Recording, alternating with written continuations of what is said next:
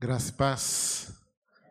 Sempre bom a gente estar reunido, ou reunidos ao redor da palavra do Senhor.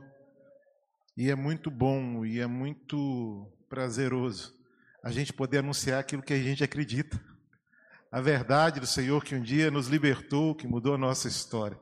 Anunciar esse Cristo, que é o nosso Salvador, e tem se revelado a nós de tantas formas no seu cuidado, no exercício da graça, da soberania dele sobre a nossa vida, naquilo que recebemos do Pai sem merecimento algum. Mas esse mesmo Cristo que mudou a nossa história, que nos chamou e nos amou ao ponto de se entregar por nós, ele nos chama e ele nos chama para servi-lo. Ele nos chama para servirmos a ele e ao próximo. E, ele, e esse chamado compreende um padrão elevado, porque é um chamado vindo de um Deus perfeito. Então ele nos chama para servi-lo também com perfeição. Ele nos chama para servi-lo também com excelência, colocando a nossa vida à disposição dele. É realmente vivendo para a glória de Deus. É realmente viver não a nossa vida, ou seja, conforme a nossa vontade, mas passarmos a viver conforme a vontade de Deus. Não é? E servir com excelência, talvez seja refletir daquilo que é o nosso Senhor em tudo. Sabe, em tudo que a gente faz, em tudo que a gente pensa, em tudo que a gente fala. São nas, nos atos de amor que nós temos falado tanto aqui. E atos de amor só acontecem a partir de uma atitude de alguém que é servo, de alguém que entende a missão que tem, de alguém que realmente compreende a vontade de Deus e quer exercê-la na caminhada. A questão que atender esse chamado para servir a Deus com excelência, com perfeição, a gente sabe que não é tarefa fácil. É algo que vai exigir de nós uma certa disciplina. E é interessante que a carta de Paulo a Filemon, que foi escrita entre os anos 60 e 62 da era cristã, elas trazem orienta ela traz uma orientação prática sobre essa ideia de servirmos a Deus com excelência. Filemão foi assim, foi um daqueles servos que se alegrava no serviço. Ele se regozijava em servir a Deus e ao próximo. Não é alguém que fazia isso da melhor forma possível, com vibração, com entusiasmo, com satisfação, com disposição. Ou seja, Filemão era alguém que servia ao Senhor, entregando o seu melhor, servia ao Senhor e ao próximo com excelência. E a gente encontra nessa pequena carta características que mostram o que vem a ser um servo excelente. E é o que eu quero compartilhar com a igreja essa manhã. Filemão, capítulo 1, né, na verdade é um capítulo só mesmo, do verso 4 ao verso 7, diz assim: Dou graças ao meu Deus, lembrando sempre de você nas minhas orações, porque tenho ouvido falar da fé que você tem no Senhor Jesus e do seu amor por todos os santos. Oro para que a comunhão da sua fé se torne eficaz, no pleno conhecimento de todo o bem que há em nós para com Cristo. Pois, irmão, o seu amor me trouxe grande alegria e consolo, visto que o coração dos santos tem sido reanimado por você. E quando eu leio esse, essa carta, né, a Filemão, quando eu leio esse texto que a gente acabou de ler junto, meu coração, ele é desafiado, irmãos, o meu coração e eu creio que Deus vai desafiar o seu coração para uma atitude de alguém que serve ao Senhor com alegria, com responsabilidade, alguém que serve porque serve ao Senhor, serve ao próximo. Porque vive aquilo que é a vontade de Deus, é bênção na vida das pessoas que estão à sua volta. E é, e é desafiador para cada um de nós mesmos. Viver essa realidade de alguém que tem alegria em servir ao Senhor que é aqui razão, né, nas palavras de Paulo, de gratidão. Paulo fala: olha, eu sou grato a Deus por você. Eu sou grato a Deus pela forma que você serve. Eu sou grato a Deus pela, pela maneira que você ama. Eu sou grato a Deus pelo exercício da sua fé. E nós vamos conversar um pouquinho sobre essas características agora. E a primeira característica que a gente vê na vida de Filemon é que ele tinha uma fé que era conhecida por todo mundo. Todas as pessoas que se relacionavam com ele percebiam nele alguém de fé. Era alguém que tinha sua confiança em Cristo Jesus. O verso 5 aí, na primeira parte, vai dizer: Porque tenho ouvido falar da fé que você tem no Senhor Jesus. Chegou lá para Paulo, irmãos. Ele estava ouvindo da fé que este homem, que Filemão, tinha no Senhor Jesus. E é interessante que a gente lembre o nosso coração, e a minha intenção essa manhã, queridos, é trazer inspiração, é trazer motivação da parte de Deus, para que possamos, como servos fiéis, servos, servos que fazem isso com excelência, realmente impactar não só a nossa comunidade, mas impactar onde a gente transita, impactar realmente a nossa cidade, as nossas atitudes, irmãos. Elas vão falar muito sobre o Deus que nós servimos e que nós vamos ser inspirados por isso essa manhã. Então a nossa fé precisa expressar o nosso compromisso com Deus, mas também precisa expressar o nosso compromisso com as pessoas. Filemão fazia isso de uma forma cotidiana, a ponto de que as pessoas sabiam disso. Paulo ficou sabendo disso. Que, aquela, que aquele homem tinha uma fé operante no Senhor Jesus. 2 Coríntios capítulo 8, verso 7 vai dizer assim: Mas como em tudo vocês manifestam abundância, na fé, na palavra, no saber, em toda dedicação e em todo amor por vocês. Esperamos que também nesta graça vocês manifestem abundância. Meus irmãos, a nossa fé, a sua fé precisa ser operante. Você precisa ser alguém que enxerga para além das circunstâncias, que tem a sua confiança inabalável no Senhor, alguém que não é movido pelas notícias que se recebe, pelos diagnósticos que se enfrenta, mas alguém que é movido pela segurança e a convicção que sobre a sua vida há um Deus de todo poder e de toda autoridade. Porque quando você faz isso, você é abençoado, a sua família é abençoada, o seu médico que te deu um diagnóstico triste, difícil, ele vai ser impactado pelo exercício da sua fé. Quantos são os testemunhos que nós temos ouvidos por aí de médicos que atenderam pessoas, servos de Deus, pastores, cristãos, e foram impactados pela forma como esses irmãos enfrentaram os momentos mais difíceis. Não deixando de anunciar, não só com palavras, mas com uma atitude de confiança no Senhor, de paz. De paz, irmãos, mesmo em meio às lutas. Então a sua fé precisa ser operante para que pessoas sejam impactadas. E a sua fé precisa ser em favor do próximo também. Você é alguém que conhece o Deus que responde às orações. Você é alguém, nós somos a igreja do Senhor, povo que foi é, amado por Deus, tocado por Ele, transformado por Ele e chamados para servir. Então a sua fé, ela precisa ser usada em favor do próximo também. Quantas vezes a gente ouve uma queixa, a gente até ouve com cuidado alguém falar das suas necessidades, mas a gente não se compromete com isso em oração. E a gente já criou um hábito ah, nas redes sociais, né? Alguém pede oração, alguém conta, fala uma, uma, dá uma notícia ruim, a gente fala assim: estarei orando por você. Mas precisa ser mais do que palavras, irmãos, precisa orar mesmo. Precisa orar mesmo para que pessoas sejam abençoadas através da sua vida.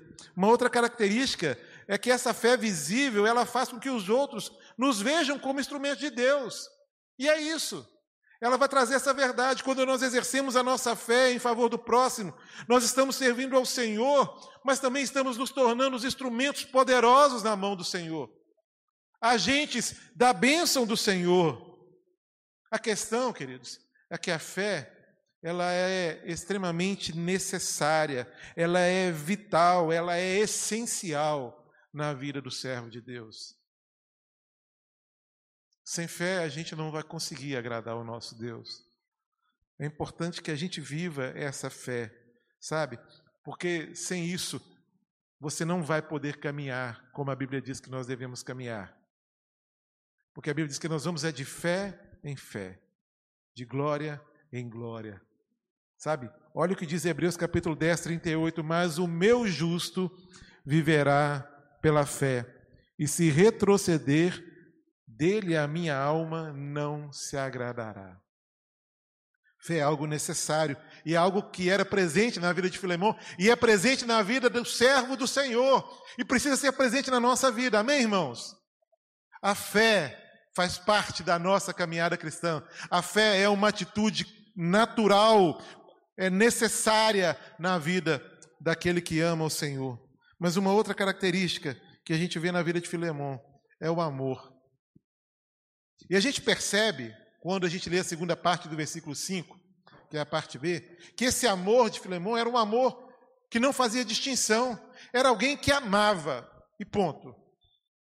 Era alguém que escolheu amar, porque essa era a sua missão, e essa é a nossa missão, porque fomos amados por Deus e fomos por Ele também chamados para manifestar o amor. Olha o que diz aí a segunda parte do verso 5: e do seu amor por todos os santos, né? porque tenho ouvido falar da sua fé que você tem no Senhor Jesus e do seu amor por todos os santos. É muito comum amarmos aqueles que são bons, irmãos. A gente não tem dificuldade com isso. A gente não tem dificuldade de amar pessoas que nós temos afinidades com elas. Mas a Bíblia manda a gente amar a todos, assim como Cristo amou. Isso se torna um desafio para nós. Mas olha o que diz aí Lucas capítulo 6, verso 27 e 28. Digo, porém, a vocês que me ouvem, Amem os seus inimigos, façam bem aos que odeiam vocês, abençoem aqueles que o amaldiçoam, orem pelos que maltratam vocês. E olha, queridos, se Deus nos pede, é por uma única razão. É porque Deus já revelou a mim e a você aquilo que é o reino dele, aquilo que é a verdade dele. E ele nos faz caminhar não pelas regras ou pelas ideias, pelas vãs filosofias desse tempo, mas ele nos faz caminhar por uma lei maior, por um propósito que é perfeito, assim como é perfeito o chamado de Deus para nós e o Deus que nos chama para servi-lo. É importante, queridos, porque hoje as pessoas, quando veem atitudes assim, vão dizer assim: você é bobo. A pessoa está falando por trás de você lá no seu serviço, né? na linguagem mais comum aí, vocês me perdoem, está furando seu olho, né? a pessoa está falando mal de você, ah, a pessoa isso, a pessoa aquilo, e você ainda revelando amor, revelando cuidado. Mas eu quero lembrar a igreja que nós não somos deste reino daqui. E as regras que, devem, que a gente deve seguir não são daqui, elas são do alto, do reino de Deus. E isso nos faz diferentes. E louvado seja Deus por isso. A gente tem pessoas no nosso cotidiano que são desafios para a gente, desafios para a gente amar. Mas é importante a gente lembrar que o padrão do amor que Deus quer de nós é o mesmo padrão revelado a mim e a você quando Deus manifesta o amor dele por nós. Um amor que é perfeito, que é suficiente, um amor que acolhe, um amor que corrige, um amor que direciona, um amor que cura, um amor que é paciente, que é tolerante. E eu queria que você parasse para pensar um pouquinho como você tem experimentado o amor de Deus.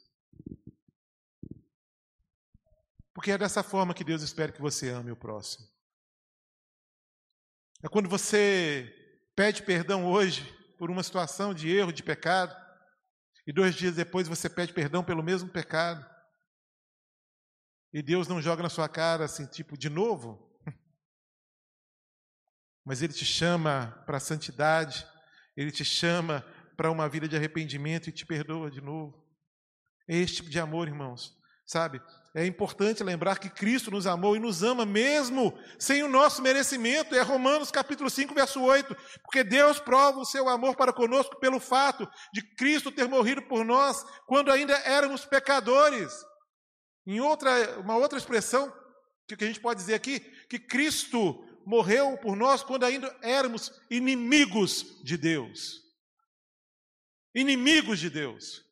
O amor manifesto por Cristo na cruz a prova desse amor de Deus, que é Cristo na cruz, aconteceu quando éramos inimigos de Deus.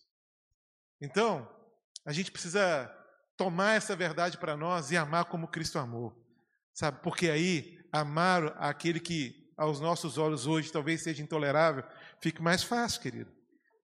Mas uma outra característica era o relacionamento de Filemon com o Senhor. E como isso gerava comunhão, como isso gerava frutos ali no ministério deste irmão. Olha o que diz o verso 6. No início, ele vai dizer: a comunhão da sua fé. Essa fé que gera, é, que é, faz parte do relacionamento com Deus e que gera comunhão com o próprio Deus e com o próximo. Quando nós temos comunhão com Ele, a nossa comunhão, queridos, ela vai fluir com os outros. Quando nós estamos numa relação de intimidade com Deus verdadeira profunda, sincera, isso deságua na vida do outro.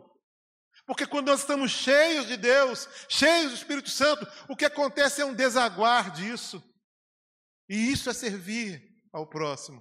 Quando você entrega ao outro aquilo que você tem, aquilo que você está cheio. Então a sua relação com Deus ela é importante nesse momento, sabe? Se andarmos na luz, é, Carlos leu esse texto aqui, 1 João 1,7. Né? Se andarmos na luz como Ele está na luz, mantemos comunhão uns com os outros, e o sangue de Jesus, o seu Filho, nos purifica de todo pecado. Então, se nós nos relacionamos com Cristo, se a nossa vida é de submissão a Cristo, irmãos, nós vamos também é, ter comunhão uns com os outros. E essa comunhão, irmãos, ela transcende momentos onde a gente se encontra para comemorar algo junto. Ela transcende aquilo que é uma brincadeira que se faz no final do ano de um amigo secreto. Ela é muito mais do que tudo isso. Porque comunhão é ter tudo em comum. Comunhão entender que a dor do outro é a sua dor. Mas é se alegrar com a alegria do outro. E isso só acontece nessa dinâmica do reino de Deus, irmãos. Chorar com os que choram e se alegrar com os que se alegram é coisa para gente que pertence ao reino de Deus. Sabe, nós precisamos viver isso, viver essa realidade dessa comunhão gostosa. A gente cantou esse cântico, a aliança do Senhor, né? E é um cântico assim já a gente canta desde criança, né? Mas é um cântico que quando a gente cantava aqui a sensação é de ser acolhido, né? de ser abraçado, de fazer parte dessa, dessa família, né? desse ambiente de comunhão com Deus e com o próximo. A comunhão sincera com meu irmão, queridos, ela precisa ser fruto da minha comunhão com Deus. É isso, sabe? Se não sou servo fiel a Deus, se Cristo não é verdadeiramente o meu Senhor ou o Senhor da minha vida, eu não sou capaz de ter comunhão sincera com o meu irmão. Eu não vou conseguir servi-lo com excelência, porque essa é uma ação, e vou repetir, que acontece na dinâmica do reino de Deus, do meu relacionamento com Deus, porque eu vou estar atento ao outro, porque eu vou ter um olhar de graça, porque eu vou ter um olhar de compaixão, eu vou ter um olhar de misericórdia, porque esse é o olhar de Cristo para a minha vida e para a sua vida. A gente precisa realmente viver isso.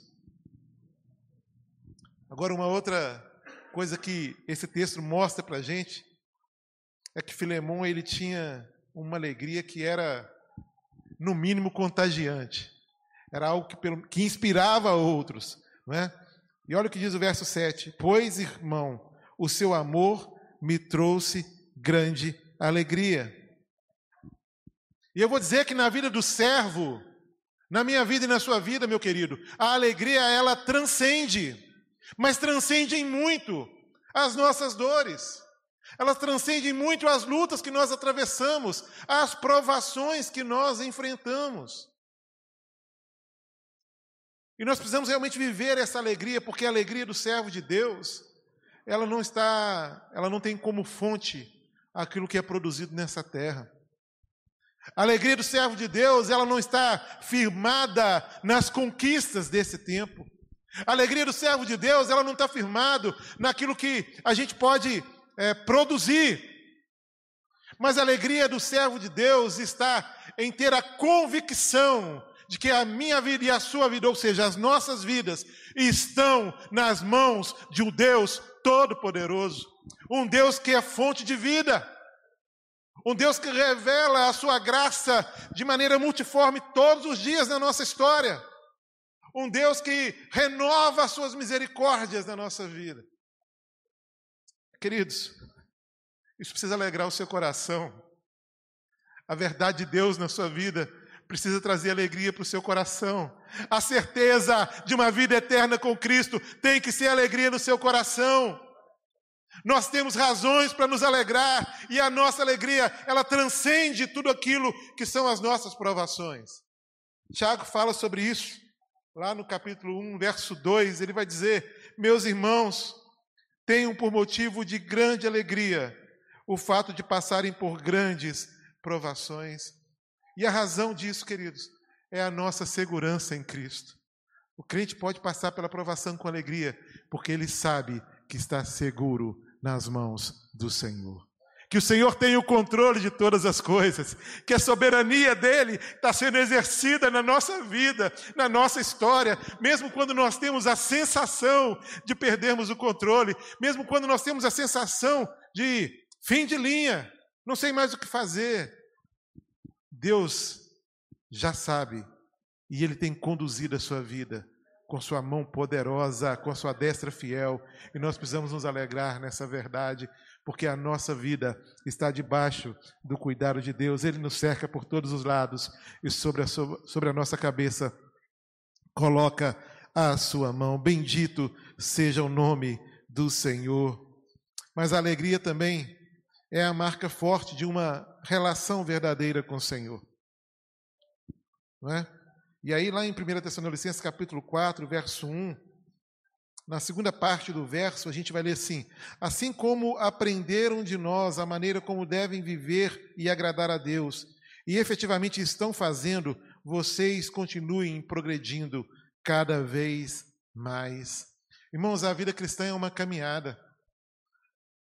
É uma caminhada, e é uma caminhada onde nós vamos ser, sempre que buscarmos ao Senhor, surpreendidos por Ele. Nós vamos sempre ter o que aprender com o Senhor. Nós seremos sempre ensinados pelo Senhor nessa caminhada, numa atitude de servo, numa atitude de alguém que reconhece que é de Deus que vem a resposta certa, é dele que vem a direção certa, né? daquele que depende, que caminha numa atitude de dependência, porque o servo, querido, não faz a sua vontade, mas a vontade do seu Senhor. E viver isso, e viver essa realidade, é viver uma grande, profunda liberdade que gera alegria no coração, porque sabendo que eu estou numa atitude de obediência ao Senhor, eu sei também que eu vou usufruir de todas as promessas do Senhor na minha vida.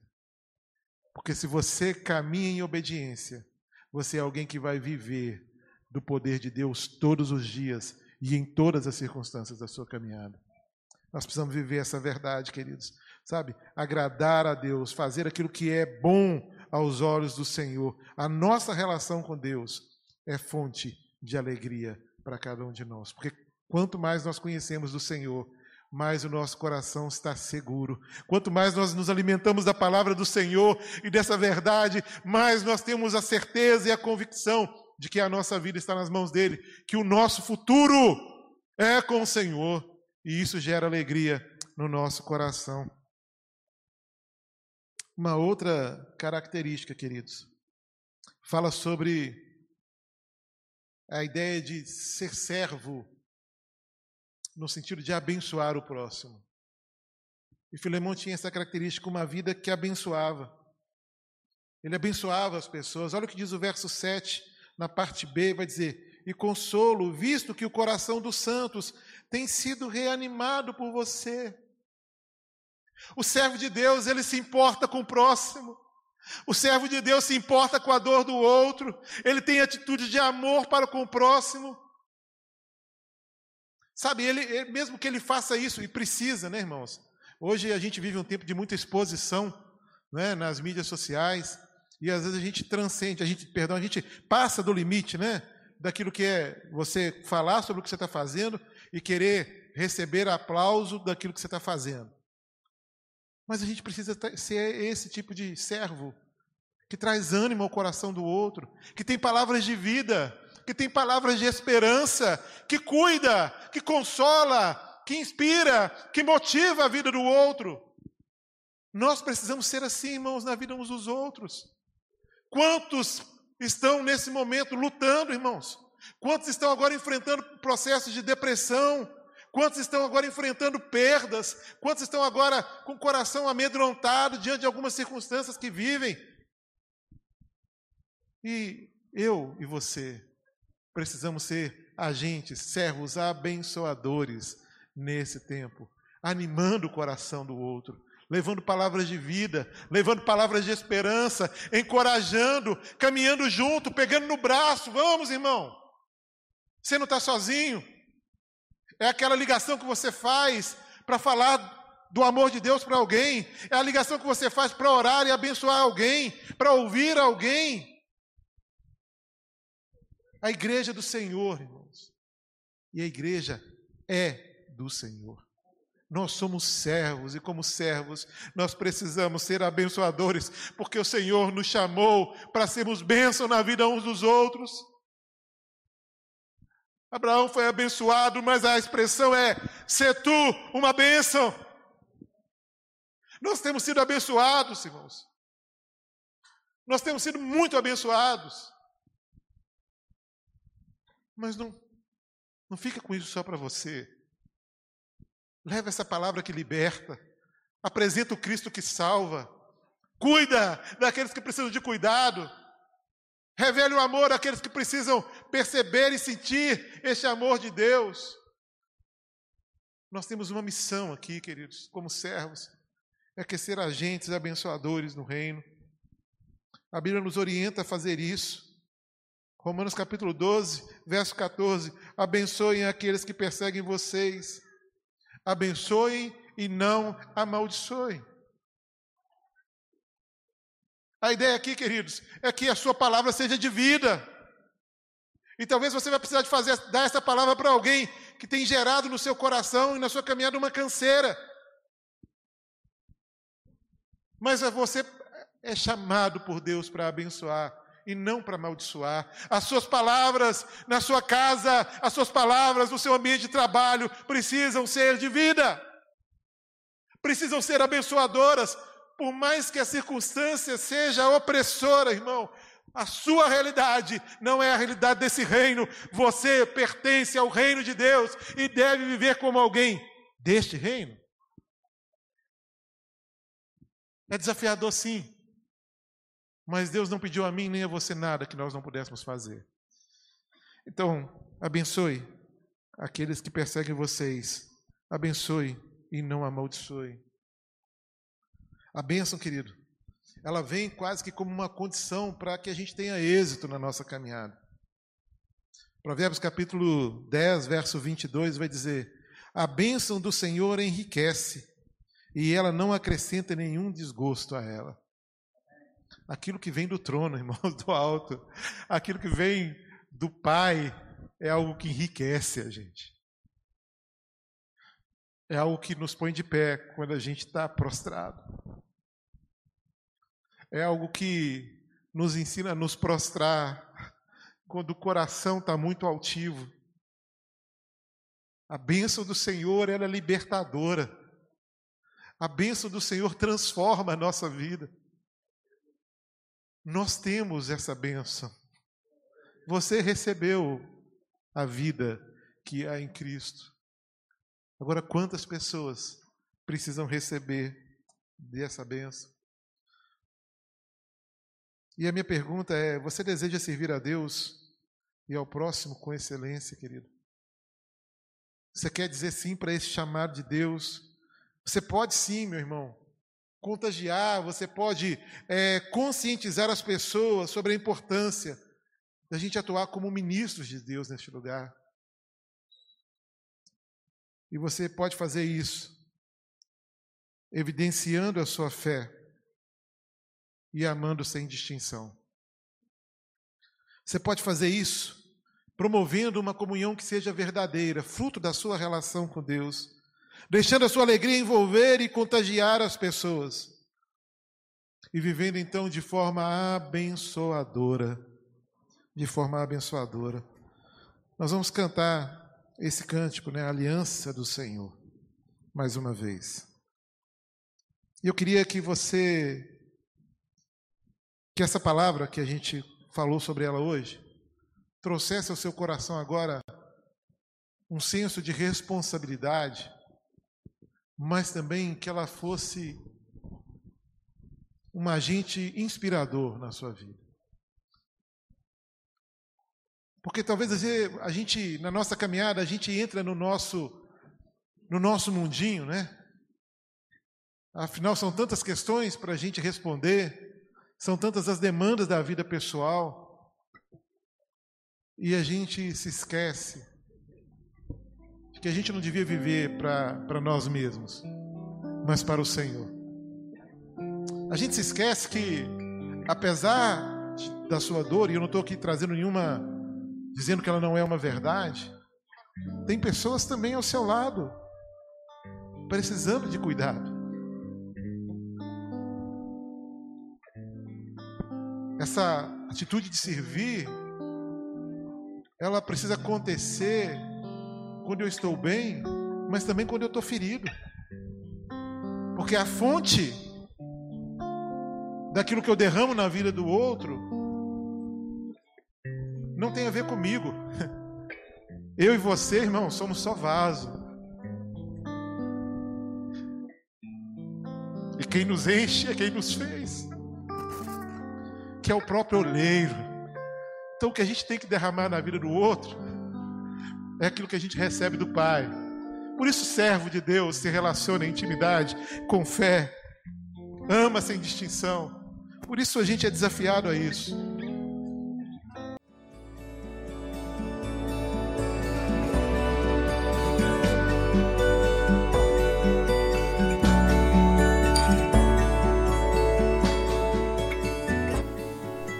A Igreja Batista do Bom Retiro tem plena convicção de que a palavra de Deus é poder para salvar e transformar vidas. Nosso desejo é que essa mensagem tenha alcançado seu coração. Para saber mais sobre quem somos e em quem acreditamos, acesse ibbrpatinga.com.br.